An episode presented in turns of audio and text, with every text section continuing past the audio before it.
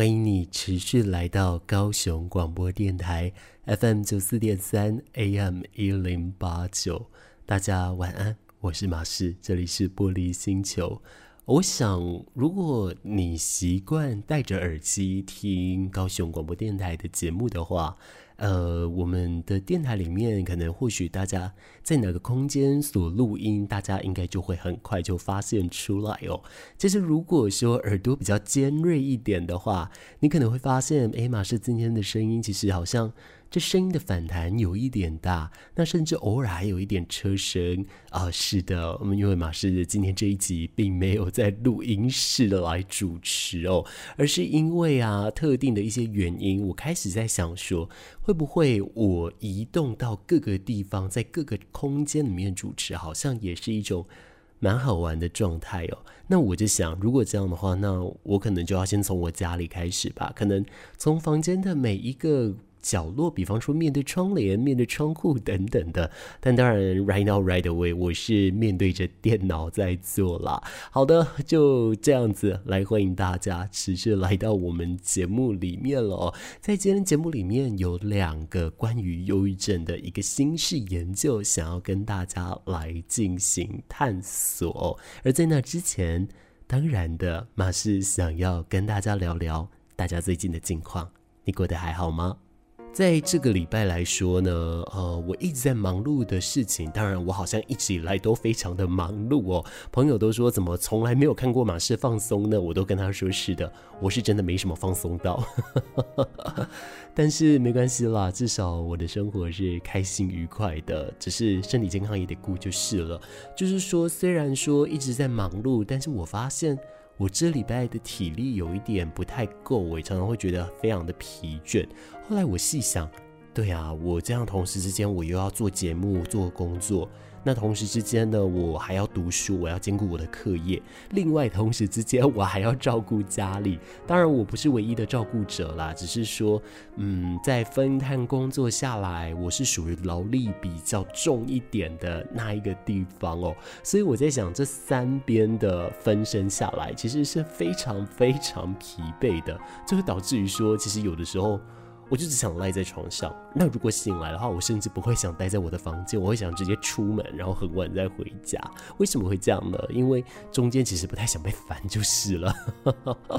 所以啊，呃，在这礼拜我自己是面对关于照顾还有自己专心的这个问题，比较有一些心得啦。我原本都在想说，我到底要怎么样跟这种。比较疲倦的想法去共处呢，后来就会发现的说，其实一定要跟家里的人来进行沟通哦。那在如果说真的很忙不过来，不要凡事都要事必躬亲，其实家里有很多的支援系统可以来帮助大家的。所以了，我就因此。乖乖的照着话做了，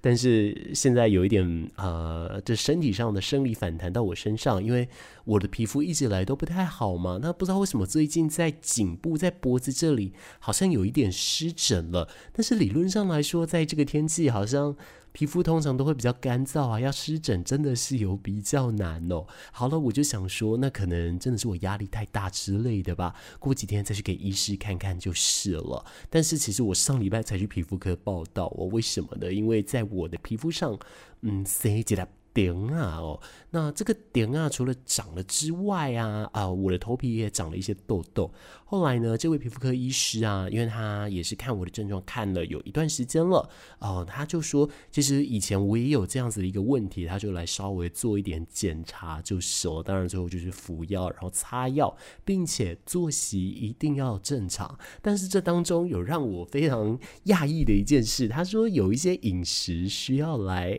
控制。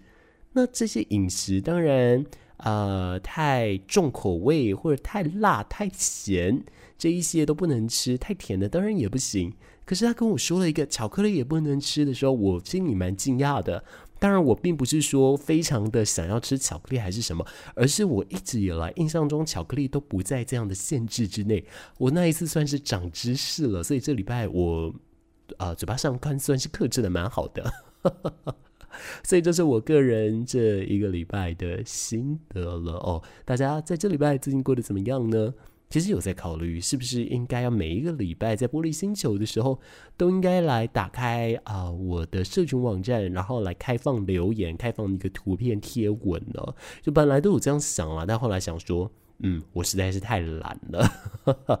但最主要是因为我时间也不够了，所以一直都是想说，那就把握时间休息啦。但如果说你有什什么东西想跟我分享的话，我想你可以先透过啊、社群网站上的一个私讯系统来跟马氏来聊聊。你只要上到 Facebook 或 Instagram，你搜寻 DJ 马氏，马来貘的马，士官长的士，你就可以找到我的个人专业。但是上面你可能会看到蜘蛛网就是了。因为真的是很久没有碰，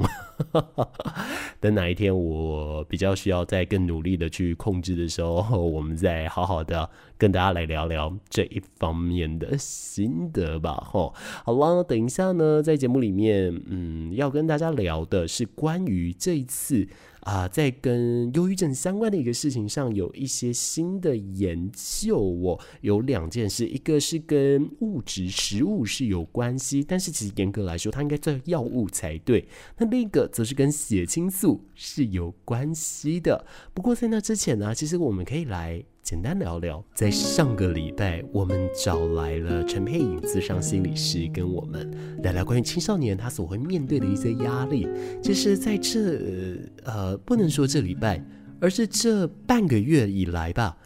我突然之间想起我过去有一件非常非常非常不愉快的回忆。我想到我现在是会生气，我现在是不至于害怕，但是会非常愤怒的。整个不知道到底是怎么样哦，那个情况是，我就想到了曾经有人因只是因为我没有安排好像要出游的行程，但是这个事情啊也有跟他说过，说我自己不想还是等等的，他是很大声的拍着桌子，每拍一次就喊一个字，就喊着东西呢。所以这件事对我来说，其实造成了一个非常非常大的阴影。我自己在现在撞到桌子啊，或者是手碰到桌子的声音，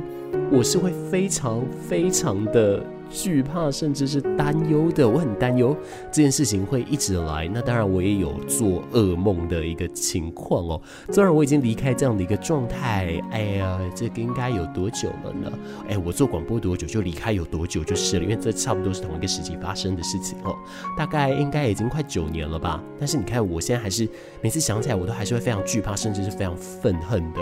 所以就代表说这件事对我的杀伤力真的是蛮大的。但也有可能是因为这。这件事情发生的时候，我还只是一个呃十五六岁的黄毛丫头、黄毛小子哦，所以这件事对我的杀伤力是很足够的。关于青少年的一个状态啊，其实在国际上都有很多的研究去提到，而董事基金会当然也知道了，青少年呢，他如果针对人际关系，他表现是不满意的话，他常常容易感觉到压力哦。而另外与父母的这个关系是亲密的，青少年的话，他感觉到快乐的比例会高出其他人的将近两倍哦。所以其实这也就显示着，其实一定要适时的啊、甚至是定时的。来使用一些线上的压力检测系统啊，不过这一个压力的检测系统呢，董事基金会啊就发现了他们的心理卫生中心在去年九月到十一月有了一个统计，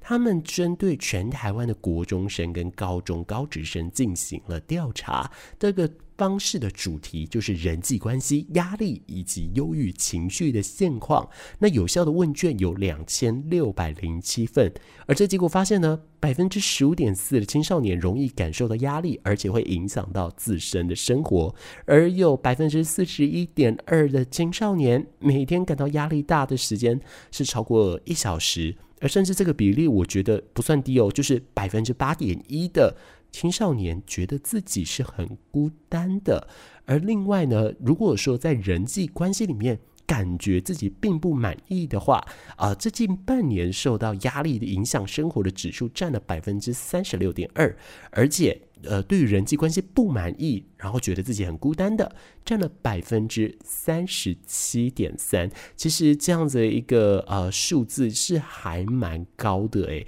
但是。你看哦，换作是另一个对照组的话，如果青少年与父母亲或者主要照顾者的关系是亲密的话，快乐程度真的是很高的。青少年与父母亲呢，如果关系紧密，快乐程度啊、大概就是差不多有百分之五十八点四，而压力指数也就只有百分之十三点四。孤单程度呢，则更低了，是百分之五点九。所以的的确确就显示着人际关系以及父母之间的这个主要照顾者的亲密关系，其实都会影响到青少年，甚至会成为他们啊、仰赖和信赖的一个对象哦。而董氏基金会呢，也就因为这样的一个调查，也再一次的呼吁所有的青少年们一定要咨询。专业的一些资源，并且要开口求助，甚至你可以上网到啊、可能像董氏基金会啊，或者是说忧郁症协会这一些地方来做相关的一个频道上，或者是相关问卷上的一个测量哦，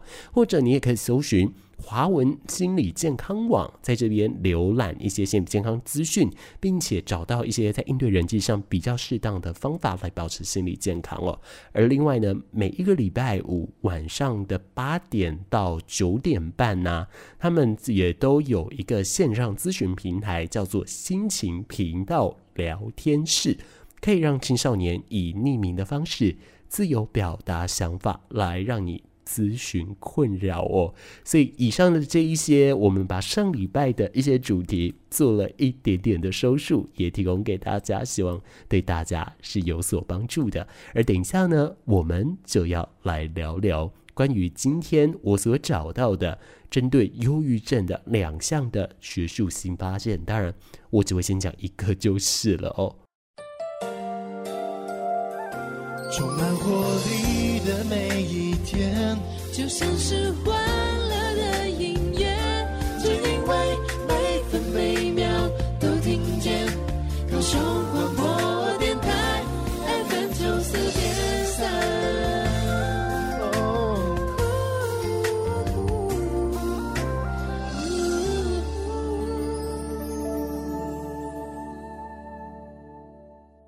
欢迎你持续来到 FM 九四点三 AM 一零八九高雄广播电台，这里是玻璃星球，大家晚安。我差一点点要讲成这里是午后阳光第三阶段，有的时候呢，真的是节目不要接太多呢，会不小心的给他讲错。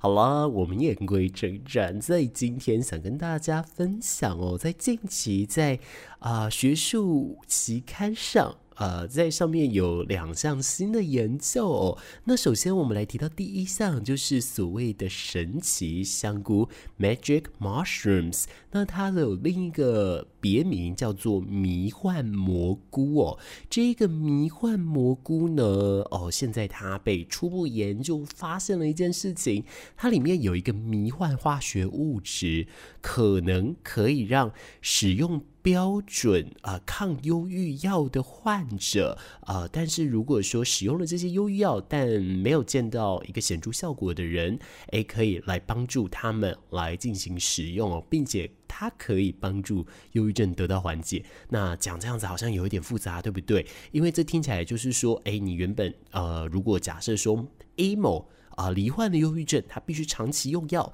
那用药久了，有抗药性了，效果不彰了，可以使用这一个神奇蘑菇来有效缓解他的忧郁症症状缓解哦。但是或许啊，您可能就会想说，那直接在第一开始使用这个神奇蘑菇不就行了吗？就让我们像马里欧一样噔噔噔噔噔这样子，很简单的吃下去，我们就头好壮壮了哦。因为其实是这样子，在特定的国家。啊、还是有把这一个迷幻蘑菇列为禁止使用的哦，所以说还是要特别注意就是了。但是这一个呃神奇蘑菇呢，它虽然在减缓忧郁症，在缓解忧郁症症状上，呃是很有一个效果的哦，但是呢，它的效果也是有限的哦，会随着时间来减弱啊、不过啊，你只要使用过一次。单次的剂量。哎，其实你就可以对啊，呃，忧郁症药物难起作用的患者出现了很好的效果哦。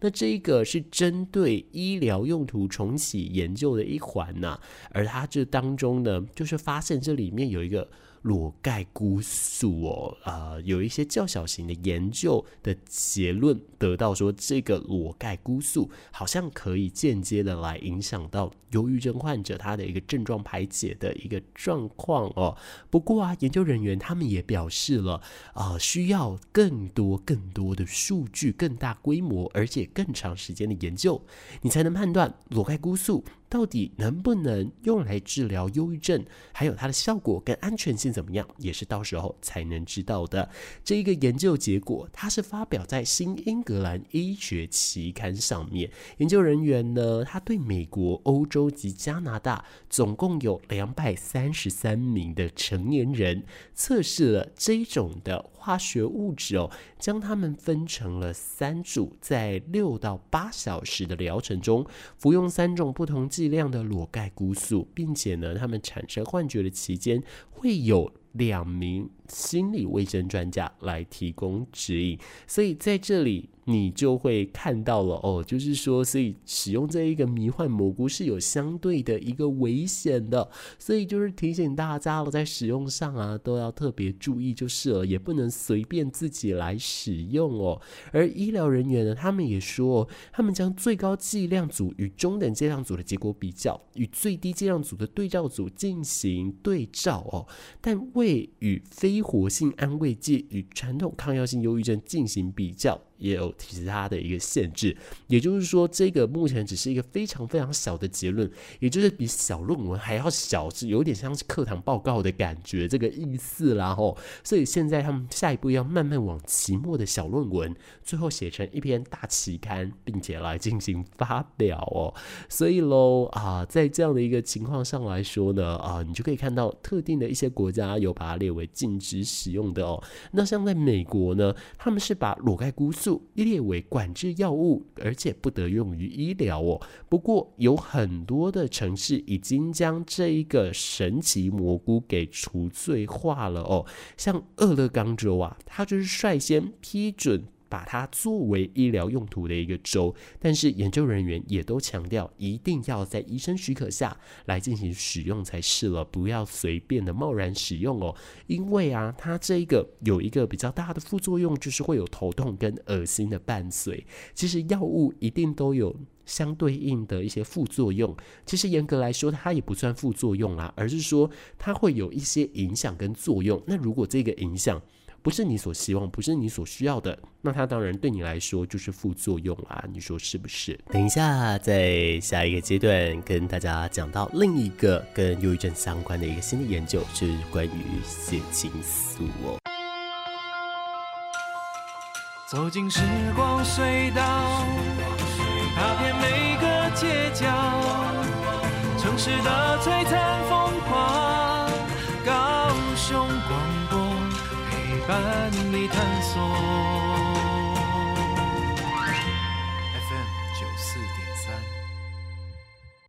回到节目当中，我们接下来来讲讲第二个在进行关于忧郁症相关的一个研究。其实现在在这样录音的同时之间呢，我看到我功课我的呃课程上的一个。群组讯息一直叮叮咚咚的一直跳哦，大家一直从荧幕上一直跳出来，搞得我心烦意乱的。但是我知道，如果说我现在马上去看的话，诶，我做事情的时间就会一步一步的拖延到，那这样子真的不是太好，这不是我所希望的一个方向哦。我希望呢，我可以呃好好的把每一件事情都做得完完整整的，所以还是一件一件慢慢来吧。好啦，我们接下来呢，就让我。专心的跟大家来聊聊关于啊在血清素上的一个影响哦。其实血清素的影响会影响到啊这个忧郁症的一个情绪症状这件事情啊、我们都知道，我们都听过。以前呢，马氏在节目里面也跟大家聊过哦。但是这件事情呢、其实最严格、最严格来说，这都有很多的这种小数据，或者是很小很小的结论，去讲到说好像有这一回事，但是一直没有办法用确切的一个数据或是研究成果来去定义，来去保证说，哎。的确，这个是有正相关的哦。不过呢，在英国的《卫报》啊，它近期就报道了，有一群科学家，他们说已经找到了忧郁症患者脑部释放血清素能力降低的第一个。直接的证据哦，好，这意思是什么？听起来好像有点抽象哦。意思就是说呢，他们呢、啊，呃，从这个研究中呢，已经确定脑中血清素分泌降低，的确会影响到忧郁症相关的症状，而这是世界上第一个直接证明血清素会对忧郁情绪症状造成。影响的一项研究哦，好，这一项呢，脑部的影像研究啊，呃，就是开始就是让大家去发现说，诶，这好多的一个不一样的一个状况哦。好，那呃，在伦敦帝国学院的科学家呢，他们啊有一个比较新的脑部显影显示，忧郁症患者的血清素反反应。其实是降低的哦，但是为什么他们想要做这样的一个研究呢？当然可能有很多揣测嘛，只是呢，就是讲到说啊，其实。啊、在医学界里面呢、都有这样很多的假说嘛。那在今年七月的时候，其实有一篇报告呢的结论，就是讲到说，没有发现明确证据来显示血清素含量低是因造成忧郁症的原因哦。那在这里啊，现在呢，至少可以知道说啊、可能没有办法说，因为血清素啊、含量低等于造成忧郁症。但是啊、有忧郁症的一个情况呢，好像或多或少。都跟血清素降低有那么一点点的关系哦。其实道理就好像是 A 等于 B，但 B 不能等于 A 这样的一个情况的意思啦。吼，好，那其实，在刚刚我们提到这伦敦帝国学院科学家所讲的一个新的研究呢，嗯，这当中的精神病学家他有说哦，这个研究其实是忧郁症患者脑中血清素释放减弱的一个第一个直接证据，因为这样的一个争论，哇，这世界已经争论了一甲子，已经争论了六十年，读读好哦。那全因为是间接证据的关系，因此啊、这一个直接证据是非常重要的一步。嗯，大家不知道会不会有想说，这个间接证据跟直接证据会不会有一些？嗯，想法或是影响呢？嗯，其实，在学术的领域上，他们要的都是直接证据哦。就好像媒体在报道的时候，总是需要第一手资料，那在做学术研究也需要第一手资料，类似是这样子的一个意思哦。而间接证据呢，我跟大家举一个例子。嗯，在希腊时期的时候啊，剧场戏剧是他们很重要的一个嗯元素，是他们很重要的一个生活的一个，你要说是活动也好，你要说是仪式也好，都是如此。但是在当时。这个戏剧它是只准许给男性来看的哦，女性其实是不太能看的。但是后世有去猜测说，应该其实女性也有看到，因为曾经有一篇啊、呃、论文啊，就是讲到说有一个剧本里面的复仇女神太恐怖，导致一位孕妇流产了。但这个只是一个间接所提到的短短的一小篇而已，没有办法直接去证明什么哦。目前还没有真的去找到说，诶。在当下哪个时候哪个地点，呃，那一位呃哪一个区域有一个女性坐在那边这样子哦，所以在这个希腊戏剧里面呢，才会说好像都是呃都只给男性来观看，但是。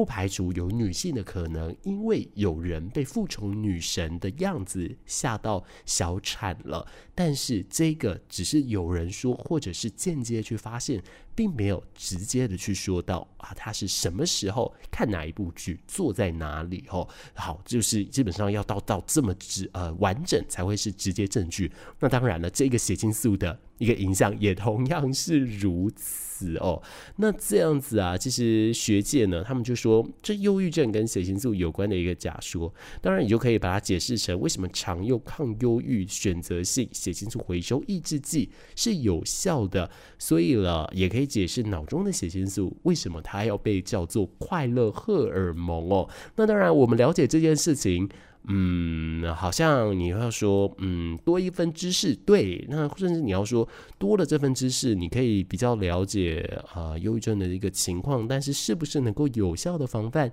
忧郁症进入你我的身边呢？我想这不尽然哦，只是说多一分的了解，多一分的理解，都有助于帮助我们对这项疾病有更新的认识。那多了这一项认识之后呢，或许啊啊，未来我们真的万不得已。有这样的一个契机，我们必须跟这样的疾病来相处，或者是我们身边的人深陷这样的领域的时候，我们知道怎么帮他，至少我们知道成因。那我们要着手去找资源、找帮助的时候，自然就不会那么的心惶惶就是了哦。好啦，这样子以上呢，在这一小段落就带来了两个跟。啊、呃，忧郁症最新研究相关的一些数据跟一些结果，让大家来知道了。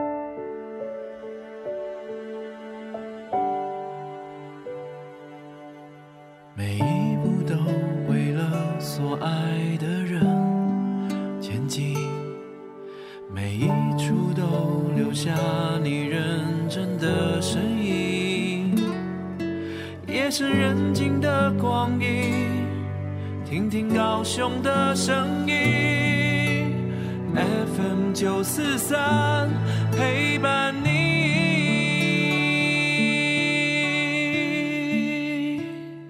我们时间已经到了最后了，今天节目来说相对而言。扎实了一点点哦，比较不像之前都是漫谈的，不知道这样子的一个变化你还喜欢吗？我们尽可能都让节目都是好听的啦，但不管是漫谈还是游走还是怎么样，我都力求呢让大家听得舒服、听得愉快，让大家可以笑着睡觉啊。虽然偶尔可能会让你哭着睡睡去啦，这样子。那不管怎么样呢，我都希望你听节目是享受的，就是了哦。而在这个礼拜啊，在空中跟大家聊了好多好多哦。其实当然不是只有在玻璃星球跟大家有时间聊天，包含了这下期公告，大家听我跟阿丁的公，几个和声的台语哦。然后还有平常午后阳光第三阶段，礼拜一到礼拜五都有一个小时的时间在空中陪伴大家。那在这礼拜，当然我们也聊了好多，嗯，跟译文上相关的一些事情哦，而在这礼拜呢，嗯，这个假日啊，嗯，不知道大家有没有好好的出去放松、出去玩乐呢？呢，其实这几天高雄的市集是非常非常多的啊，在做好防疫前提的情况下，大家可以好好的来去喽。而节目已经到了尾声了，跟你说一句，拜了个拜。